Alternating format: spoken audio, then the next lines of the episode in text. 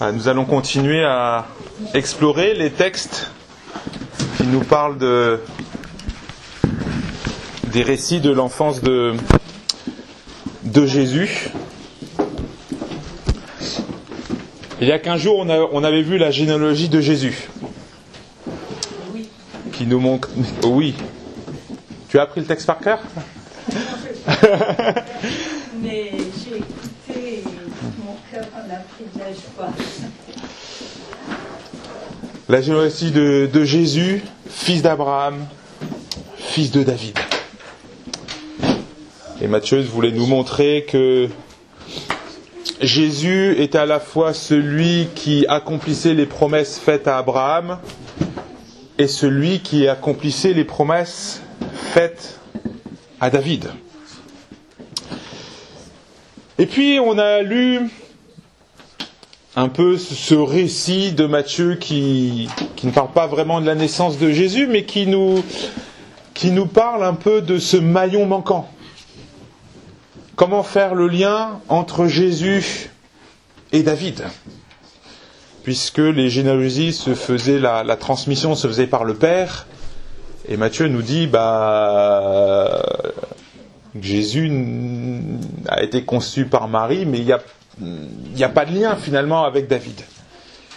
Et nous avons vu que c'était Joseph, c'était la mission de Joseph donnée à, enfin la mission de Dieu donnée à Joseph pour que ce lien se fasse avec la descendance.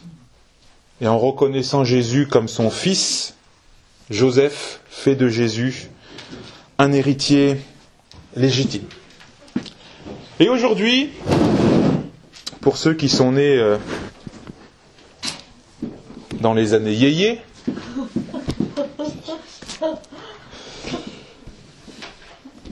vous connaissez tous Sheila, comme les rois mages en Galilée. Euh, suivez, euh, suivez des yeux l'étoile du berger. Je sais plus la suite, comme ton ombre, euh, voilà. Voilà, vous connaissez la chanson. Si vous rigolez, c'est que vous avez dû danser ou chanter sur les paroles de Sheila. Mais quoi que quand même, j'ai regardé les paroles, euh, c'est quand même intéressant hein, de dire euh, jusqu'au bout je te suivrai. Bon, je pense qu'il y a une histoire d'amour derrière, mais c'est intéressant quand même. Mais bon, je ne vais pas vous faire la chanson, c'est pas le but de faire une prédication sur le texte de Sheila. Vous remarquerez quand même que Sheila reste très biblique hein, dans, son, dans son approche des, des rois mages.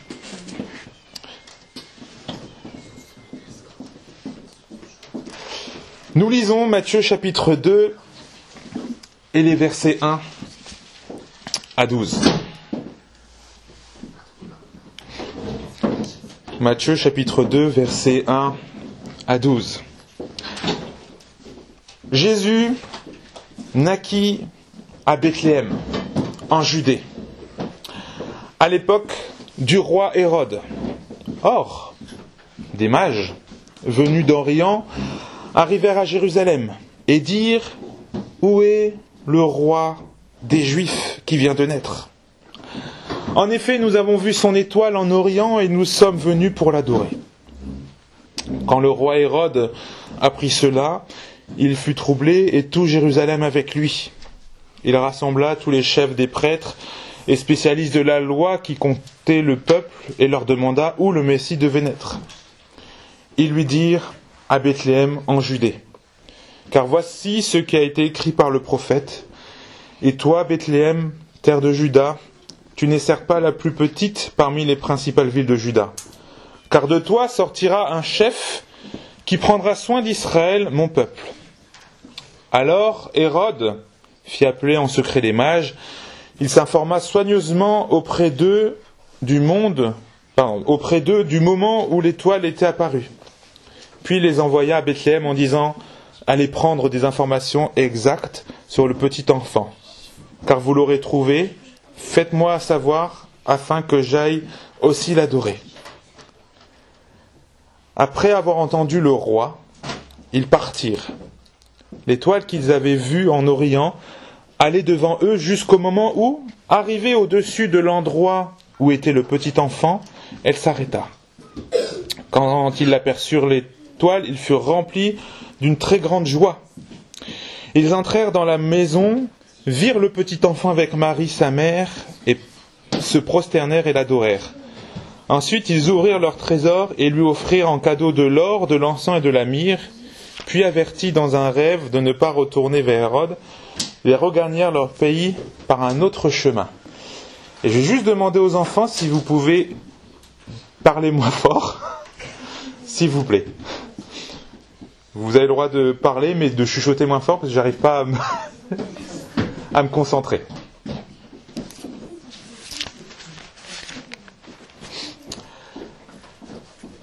Verset, 20, 20, verset 13.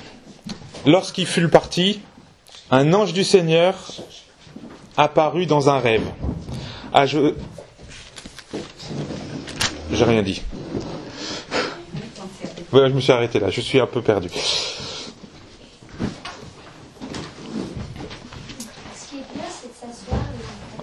Non, les enfants, s'il vous plaît. Vous êtes assis, vous bougez plus. Vous chuchotez, mais il faut, j'aimerais pas vous entendre, s'il vous plaît, d'ici. Si vous bougez les chaises, ça fait du bruit. D'abord, enlevons ce qui n'est pas biblique. Les rois mages ne sont pas trois. Le texte ne le dit pas. Les mages ne s'appellent pas Malchior, Balthazar ou Gaspard. La Bible ne le dit pas. Ça, c'est plutôt la tra- tradition, la légende, hein, qui veut que. Mais la légende est intéressante puisque, et là aussi pour montrer euh, qu'est-ce que le texte veut dire? Traditionnellement, on dit que Melchior euh, était un mage venu d'Europe, Balthazar un mage venu d'Asie, et Gaspard un représentant de, euh, de l'Afrique. Et comme je vous l'avais dit il y a quelque temps, c'est que les mages représentent l'adoration des, nations auprès de, Jésus. Donc quelque part, la tradition même si elle donne des noms et même si elle, donne des indications géographiques, elle est là aussi pour expliquer un petit peu euh, le pourquoi du comment. Et pourquoi on dit qu'ils étaient trois Très certainement à cause des trois cadeaux qu'offrent les mages. Et souvent on a dit bah, bah, chaque, mage avait un cadeau, mais voilà, tout ça c'est un petit peu tout ce qui est au-delà du texte. J'avais intitulé cette prédication comme les mages en Galilée, suivant des yeux l'étoile du berger, ou Jésus, le roi légitime. Le texte, en fait, met l'accent sur euh, ces mages, qui ne sont pas rois d'ailleurs, il n'est pas dit qu'ils étaient des rois mages. Mais le texte est surtout là pour nous montrer, et fait la suite un petit peu de la généalogie de ce, ce texte avec euh, Joseph, veut nous montrer que Jésus, encore une fois, est bel et bien le roi des Juifs, promis, mais bien plus que cela, il est le roi légitime. Face à un autre personnage qu'on voit qui est Hérode, qui lui est le roi des Juifs, mais qui n'est pas forcément celui qui est légitime.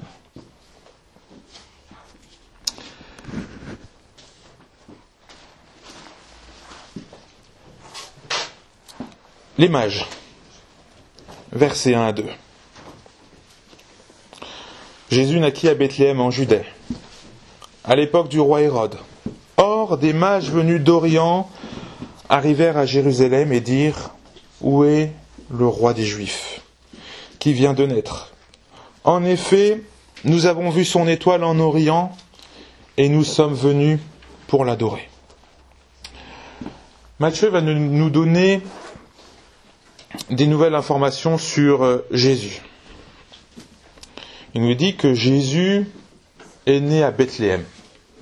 Jusqu'à maintenant, on ne savait pas. On savait qu'il était né avec euh, euh, Joseph et, Marie. Et là, il nous donne le lieu de naissance. Bethléem.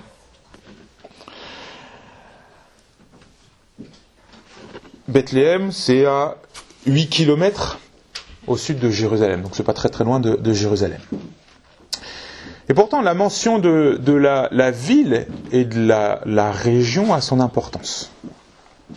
Il faut pas oublier que Jésus naît à Bethléem, et Bethléem, c'est la ville du roi David. C'est la ville dans laquelle David a été désigné roi par l'onction d'huile.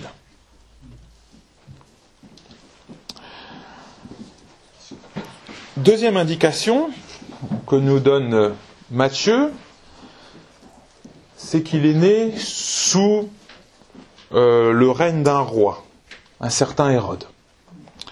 Alors c'est Hérode le Grand dont il est question. Si vous lisez la Bible, il y a quand même aussi le, Hérode de la fin d'Évangile. C'est pas du tout le même, euh, le Hérode. Hein. Hérode est un roi. Il est le roi des Juifs. Mais il n'est pas au sens davidique, au sens biblique du terme. Le roi Hérode avait été établi roi par l'Empire romain en 37 avant Jésus-Christ. Et pour les lecteurs originels, hein, qui étaient des chrétiens d'origine juive, euh, le simple mention, la simple mention du roi Hérode leur fait euh, rappeler euh, certaines choses qui nous, qui nous pas jouer tout, tout de suite. C'est que pour les lecteurs originels, Hérode était connu comme un roi cruel et tyrannique. La suite du récit qu'on lira dimanche prochain, le, monde que qu'il est prêt à massacrer euh, des milliers d'enfants par, par peur. Et ce roi Hérode est décédé en 4 avant Jésus-Christ. Et en fait, juste pour une petite, euh, pour ceux qui sont un peu fans euh, d'histoire de Jésus, c'est que euh, d'histoire, d'histoire avec un grand H, un grand H.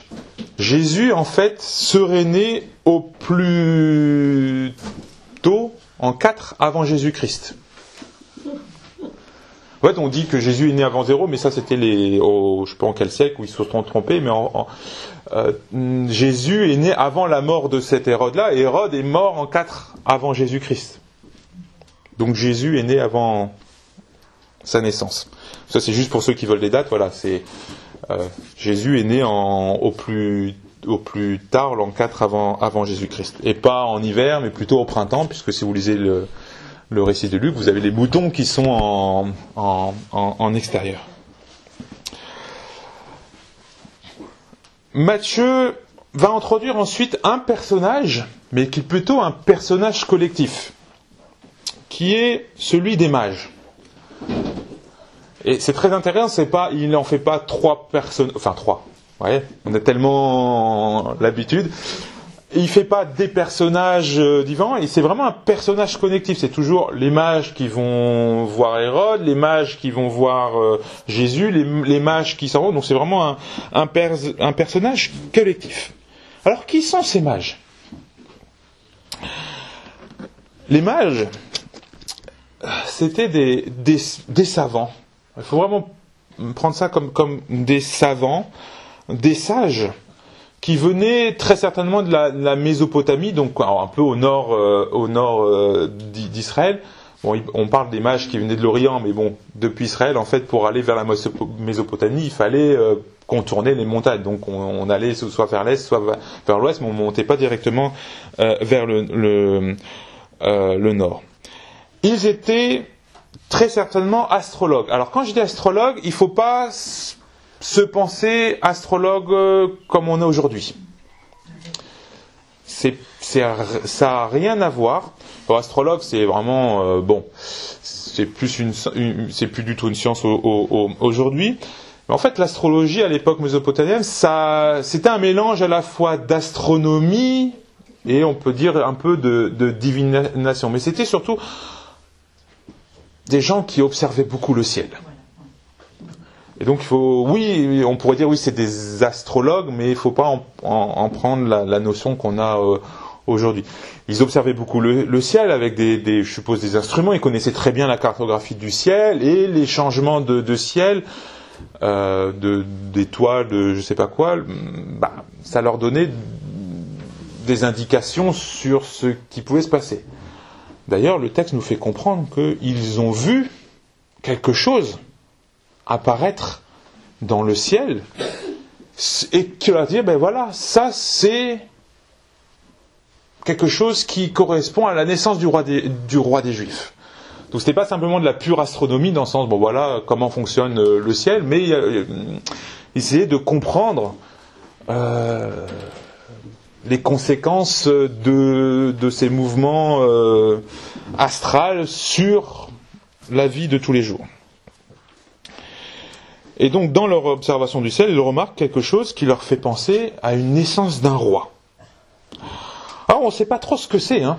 On parle d'une étoile, mais le, Matthieu ne nous dit pas exactement qu'est-ce que c'était. Est-ce que c'était une étoile qui brillait plus que plus fort que d'autres? Est-ce que c'était une, une, supernova, donc une explosion, une, une étoile qui aurait explosé et qui est beaucoup plus euh, luisible Est-ce que c'était, certains pensent que c'était une conjonction entre deux planètes, quoi, qui se seraient euh, mis l'une à côté de l'autre et qui aurait fait euh, dire à ces rois-là.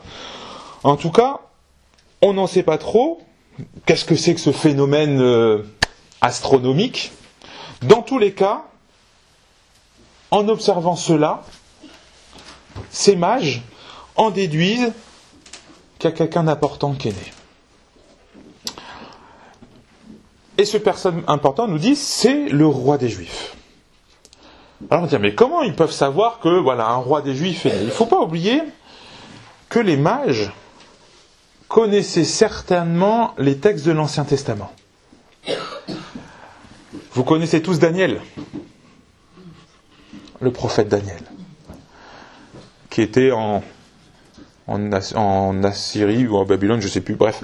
En tout cas, Daniel a été au contact avec des, très récemment des, des mages, ces savants-là, ces astrologues, et il y a eu dû avoir des échanges.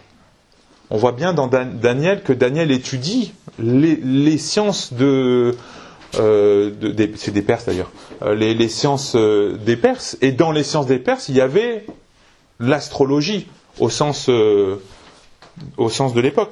Et très certainement, bah, les Juifs qui étaient en, Perse avaient dû transmettre également leur, leur, leur texte, l'An- l'Ancien Testament. Donc, ces gens qui étaient très sages connaissaient très certainement les textes de l'Ancien Testament. Et donc, ce qui se passe dans le ciel leur dit, bah tiens, il y a quelque chose qui colle avec ce que l'on voit euh, dans, dans le ciel et les textes bibliques que on nous a transmis. En voyant cet astre dans le ciel, en disant voilà, le roi des Juifs est né, il y a une première leçon pour nous. Dieu fait la grâce à des païens d'annoncer la naissance du roi promis. Et ce que c'est très frappant en regardant ce texte, c'est que on le voit, Hérode fait appel aux spécialistes de la loi, aux chefs du, du religieux qui disent bah voilà, oui, c'est marqué dans le, prophète Michée ceci. Mais ils attendent pas plus que ça. Et là, vous avez des personnes qui ne sont pas du tout de religion juive, qui sont païennes, qui viennent de loin, qui ont simplement observé le ciel. Et Dieu leur fait cette grâce de dire, ben voilà, le roi des Juifs, celui qui est promis dans l'Ancien Testament, est né. Et vont faire tout ce chemin-là, ch- ch- à pied ou à, dos de, chameaux, de, dromadaires, jusqu'à Jérusalem. Je ne sais pas combien de... Ça doit être quelques milliers de kilomètres qui ont, qui ont fait ça. Donc ça leur a pris des jours et des semaines pour, pour venir. Hérode. versets 3 à 7. Quand le roi Hérode apprit cela, donc il y avait des rois, euh, des rois mages, des, des mages qui étaient à Jérusalem, qui demandaient Mais il est où le roi des Juifs? Hérode apprend cela, et il fut tout troublé. Pourquoi? Il est tout troublé. Il a peur qu'on lui prenne sa place. Il est lui-même le roi des Juifs. Il pourrait même se considérer comme le roi des Juifs légitimes, puisque c'est les autorités romaines qui ont dit qu'il était roi. Et l'apparition d'un autre roi pouvait impliquer un risque de contestation, de troubles à l'ordre public. Surtout que bah, les Romains n'étaient pas forcément bien vus dans certains coins d'Israël, c'était l'occupant, et que si euh, le peuple venait apprendre qu'il y a un roi qui n'est plus, qui n'est pas à la solde des Romains, était là, bah, l'Empire romain pouvait demander des comptes à Hérode, voire le destituer.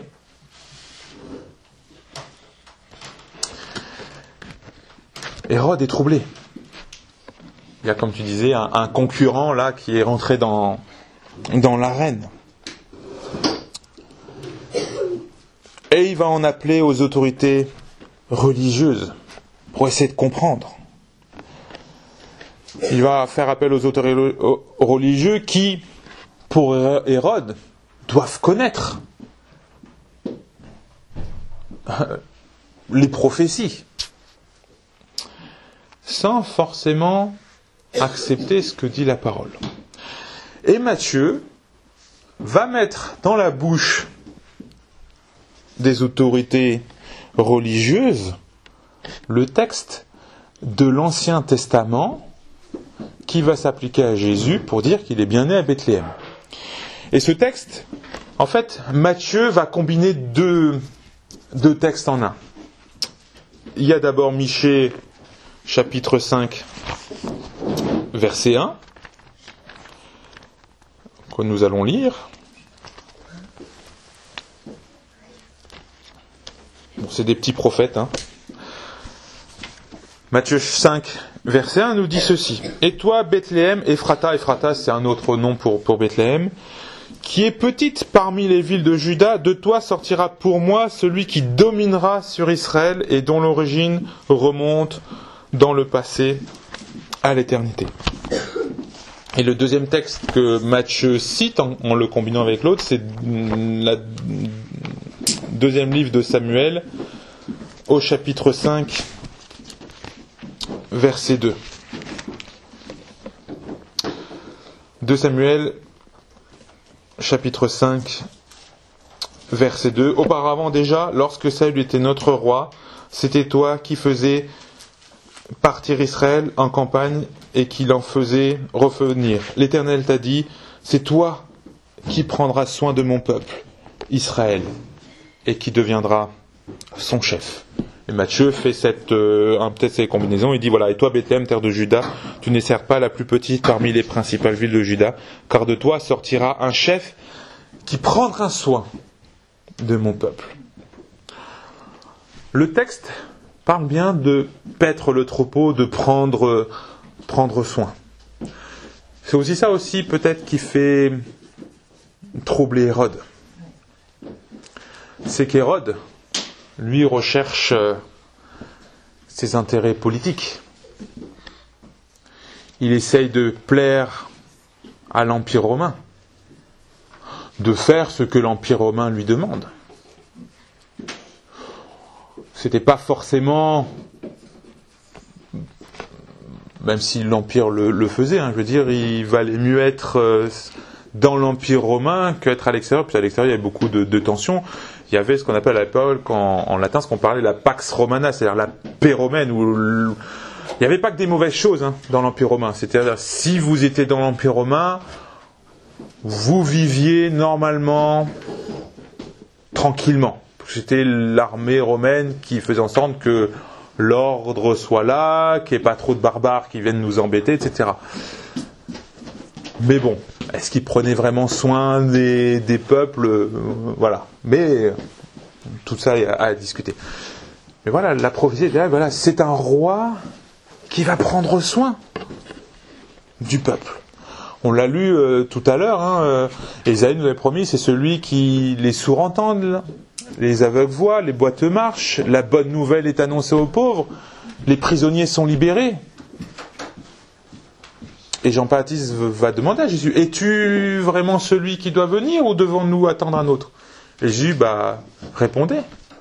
Les aveugles voient, les, boîtes marchent, la bonne nouvelle est annoncée, les captifs sont, libérés.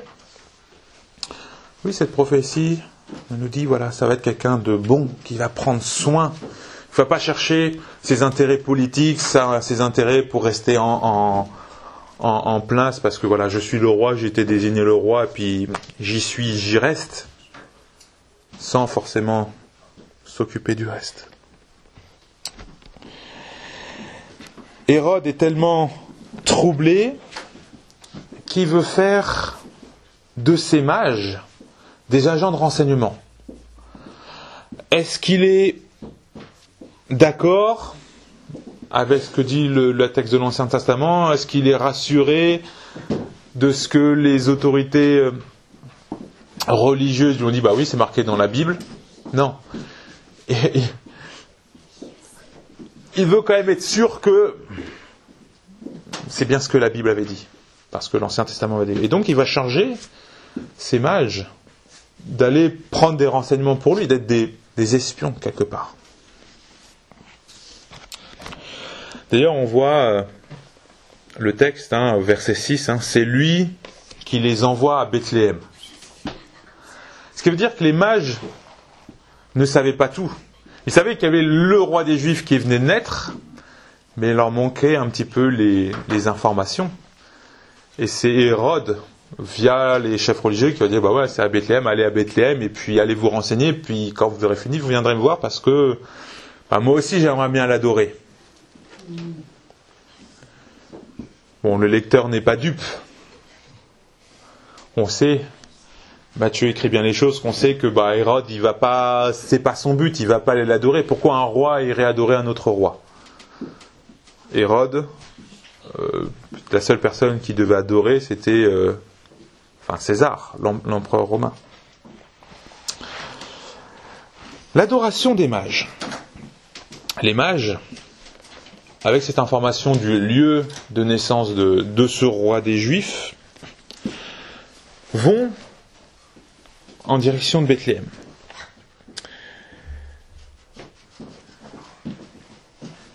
L'étoile qu'ils avaient vue en Orient allait devant eux jusqu'au moment où, Arrivée au-dessus de l'endroit où était le petit enfant, elle s'arrêta.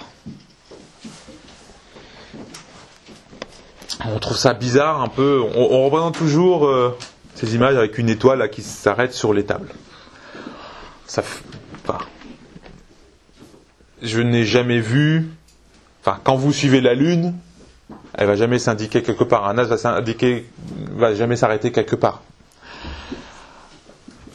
on comprend que c'est autre chose qu'une étoile. Ça fait penser, moi ça me fait penser à quelque chose d'autre dans l'Ancien Testament. Cet élément qui guidait le peuple, quand cet élément s'arrêtait, le peuple s'arrêtait. La nuée. On a, d'une certaine manière, ici, comme une, un genre de nuée qui indique la direction à ces mages et qui s'arrête là où Jésus naît. Et puis, ces mages vont apporter des cadeaux. Mais vraiment des cadeaux qui pour l'époque sont dignes d'un roi. On a de l'or, on a de l'encens, on a de la, de la myrrhe,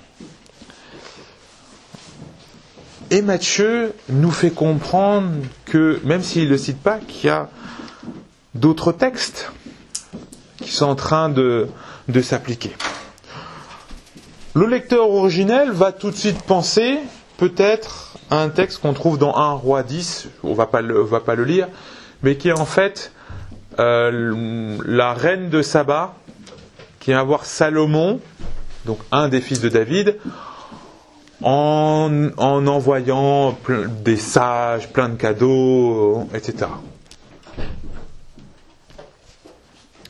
Jésus, certainement, est aussi fils de Salomon. Mais d'autres textes pourraient s'appliquer. Prenez par exemple Ésaïe, chapitre 60, verset 2.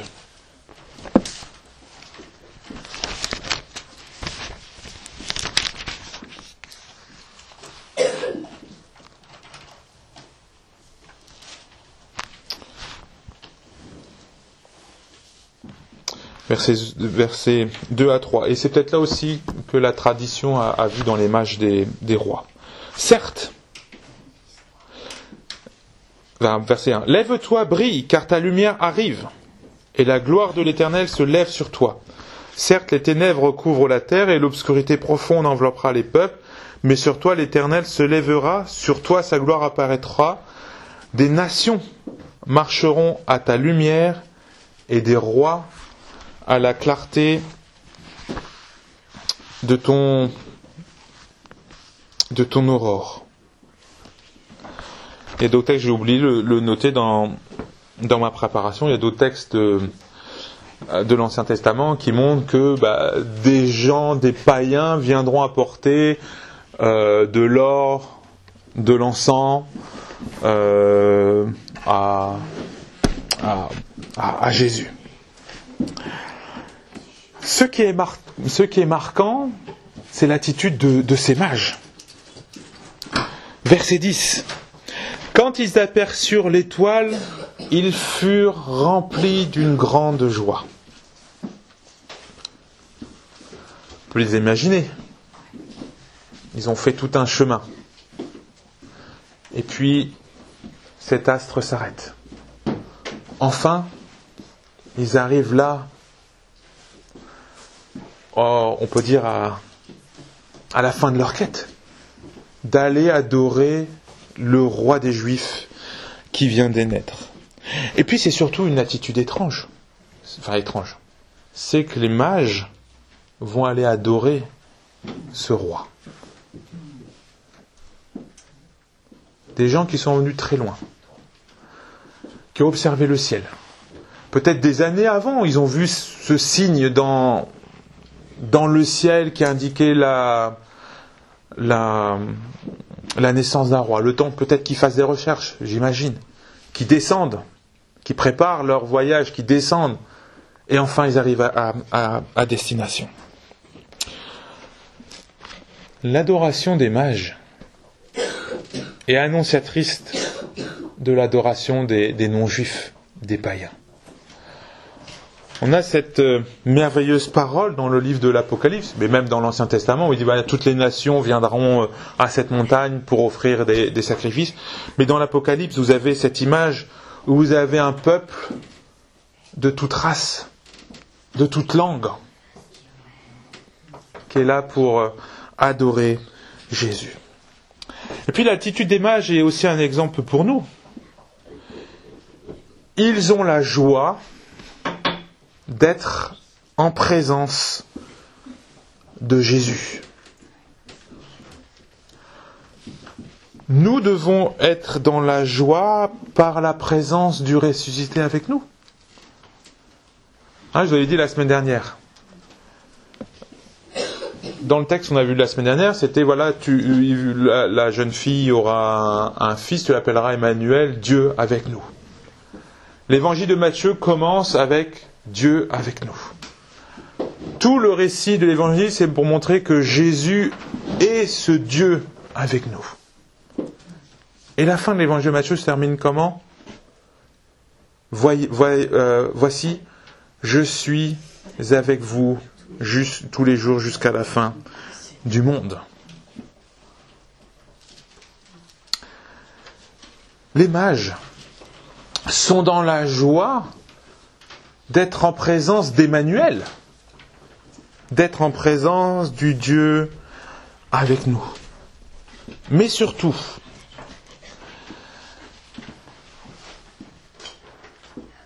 c'est que les mages ont décidé d'aller rendre leur hommage, comme dit euh, la chanson là de la chanson de, de Noël, d'aller rendre hommage au roi légitime. Ils ne sont pas allés rendre hommage à Hérode. Mais ils sont allés rendre hommage au roi qui est légitime. Le roi qui, par Joseph, est le roi légitime et la descendance légitime de David. Et l'adoration est surtout au cœur de leur, quête. À deux reprises, il nous est dit que c'était le but des mages. Verset 2. Où est le roi des Juifs qui vient de naître? En effet, nous avons vu son étoile en Orient et nous sommes venus pour l'adorer.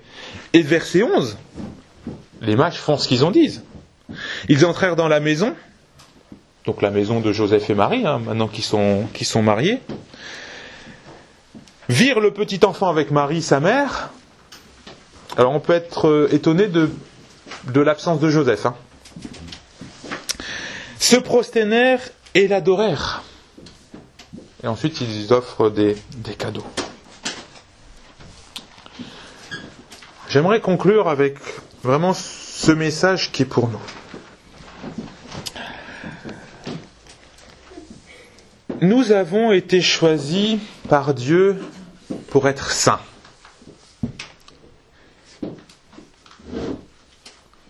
Ça veut dire quoi être saint? Être saint, ça ne veut pas dire être parfait ça ne veut pas dire être sans péché. Être saint dans la pensée biblique, ça veut dire être mis à part pour le service du culte.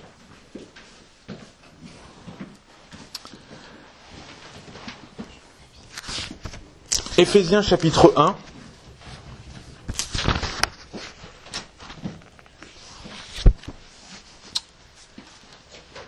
Je vais vous lire quelques extraits.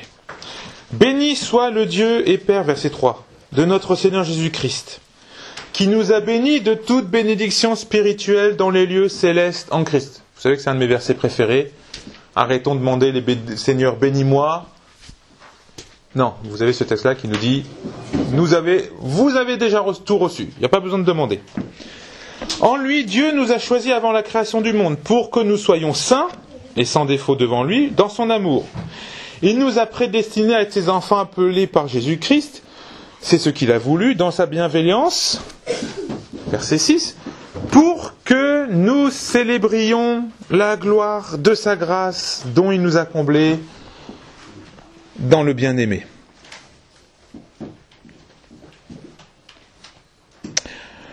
Vous avez su dans lui, en lui par son sang, Paul explique pas mal de choses. Verset 12 pour servir à célébrer la gloire, nous qui avons par avance espéré dans le Messie. Verset 13. En lui, vous aussi, après avoir entendu la parole de la vérité, l'évangile qui vous sauve, en lui vous avez cru et vous avez été marqués de l'empreinte du Saint-Esprit qui avait été promis. Il est le gage de notre héritage en attendant la libération de ceux que Dieu s'est acquis pour, pour célébrer sa gloire. Dieu nous a choisis pour le service du culte. Ce service, c'est quoi? C'est que toute notre vie soit centrée sur Jésus-Christ. Jésus au centre de notre foi, pour reprendre à chaque fois nos. Ça fait longtemps que je n'avais pas désigné mes, mes, trois, mes trois pages là. Jésus au centre de notre foi. Jésus au centre de notre adoration. L'adoration, ce n'est pas la première partie du culte, où on loue le Seigneur, on chante, etc. Mais c'est toute notre vie, tout ce que nous faisons, qui est adoration. Repensez à ce que dit Paul, Romains 12, verset 1 2. Ne soyez pas. Euh, ne vivez pas en conformité avec le monde, mais offrez vos vies comme un sacrifice vivant, agréable à Dieu. L'adoration, c'est, c'est toute notre vie. Mais sans laisser les contraintes de la vie ou de l'activité, même celles de l'Église, prendre la place. L'Église peut être une idole. L'Église peut devenir idole.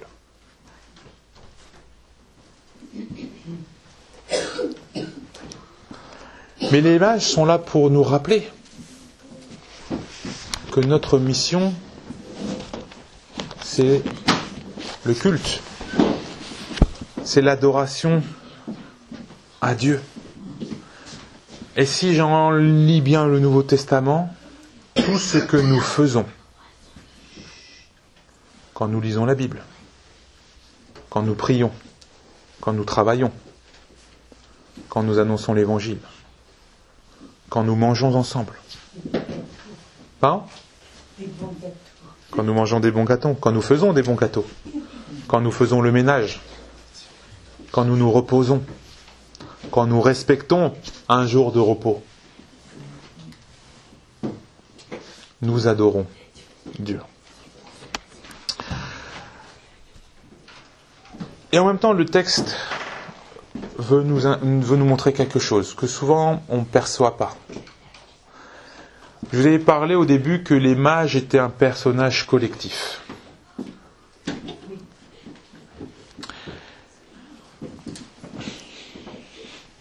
Petite étincelle dans la, tête. J'aime bien quand je vois les yeux là qui pétillent.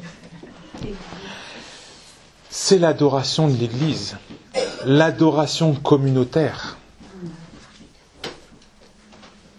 qui est important. N'oubliez jamais que le Nouveau Testament parle de l'Église, que le Nouveau Testament parle d'un corps, d'un ensemble, d'une communauté. Et ici, nous avons l'exemple d'une adoration communautaire, où Jésus est le centre. Et enfin, et je pense que c'est le, dernier point, et je l'ai déjà rappelé la, semaine dernière en disant que l'accent dans la Bible n'est pas mis sur la naissance de Jésus. Il y a quelques versets qui parlent de la naissance de Jésus, vous avez trois ou quatre chapitres qui parlent de la, la mort sur la croix. Ce n'est pas l'enfant Jésus qui est adoré. c'est Jésus comme roi.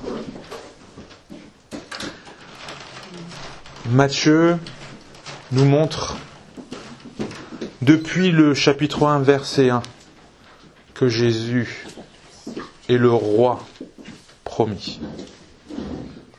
Dans le récit avec Joseph, l'accent est mis pour comment faire pour que Jésus soit le roi légitime.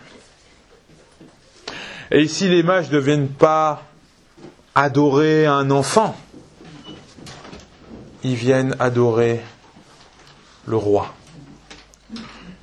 Et la Bible nous dit plus loin que Jésus a reçu toute autorité, qui est devenu le roi du monde par sa mort et sa résurrection. Nous n'adorons pas un bébé dans une mangeoire. Nous adorons celui qui est le roi des rois. Les mages étaient peut-être des gens avec une connaissance que nous n'avons pas, des gens très intelligents qui avaient une connaissance littéraire, une connaissance scientifique, une connaissance de choses que nous ne maîtrisons pas. Et toute cette connaissance leur a permis simplement de dire, ben voilà, nous allons adorer le roi des rois. Et puis un, dernier enseignement que je voudrais tirer de ce texte-là. Bien sûr, c'est l'exemple des, des rois mages, des rois mages, des mages. On est toujours, euh, voilà, c'est, mais bon, Euh, des mages qui est là pour dire voilà, l'adoration doit être au centre de notre vie, doit être, au, si je reprends le but de notre quête. Mais il y a un autre enseignement que je peux voir aussi de la grâce que fait Dieu aux mages. Dieu fait grâce aux mages. Les mages, en pratiquant d'une certaine manière l'astrologie, euh, ne se conformaient pas totalement à la volonté de Dieu. Et pourtant, Dieu va à leur rencontre. Matthieu ne critique pas, mais Dieu se révèle à, deux reprises à ces mages dans la connaissance qu'ils ont, dans leur culture. Il leur permet déjà d'observer un, signe. Mais Dieu va se révéler aussi en songe chez les mages. Et dans le milieu magique, entre guillemets, je sais pas c'est quoi le- le- l'adjectif pour être euh, mage, mais dire magique, les, songes avaient une grande importance. Pouvoir essayer de comprendre ce qui nous dépassait et, bah, prêter beaucoup d'attention aux songes. Et Dieu leur fait grâce dans leur pratique de se révéler à eux. Pour qu'ils soient un exemple pour Hérode, pour euh, les chefs religieux du peuple, qui vont avoir du mal à croire. Ces autorités politiques et religieuses qui vont rejeter le Seigneur. Ceux qui avaient la connaissance, qui avaient l'Ancien Testament, qui avaient la loi, qui vont rejeter le Seigneur, qui vont même le mettre à la croix. Et Dieu fait grâce à des personnes qui, dans leur pratique, n'étaient pas conformes à la parole de Dieu, de se révéler à eux et de dire voilà, le roi des rois, le roi des juifs tant attendu, allez l'adorer. Dieu se révèle, Dieu se révèle à nous particulièrement. Mais il se révèle toujours comme étant celui qui est le roi. N'adorons pas l'enfant Jésus, le petit Jésus. Adorons celui qui est mort et ressuscité à la croix. Que le Seigneur nous bénisse, nous garde, et que notre vie entière soit une adoration constante pour le Seigneur. Amen.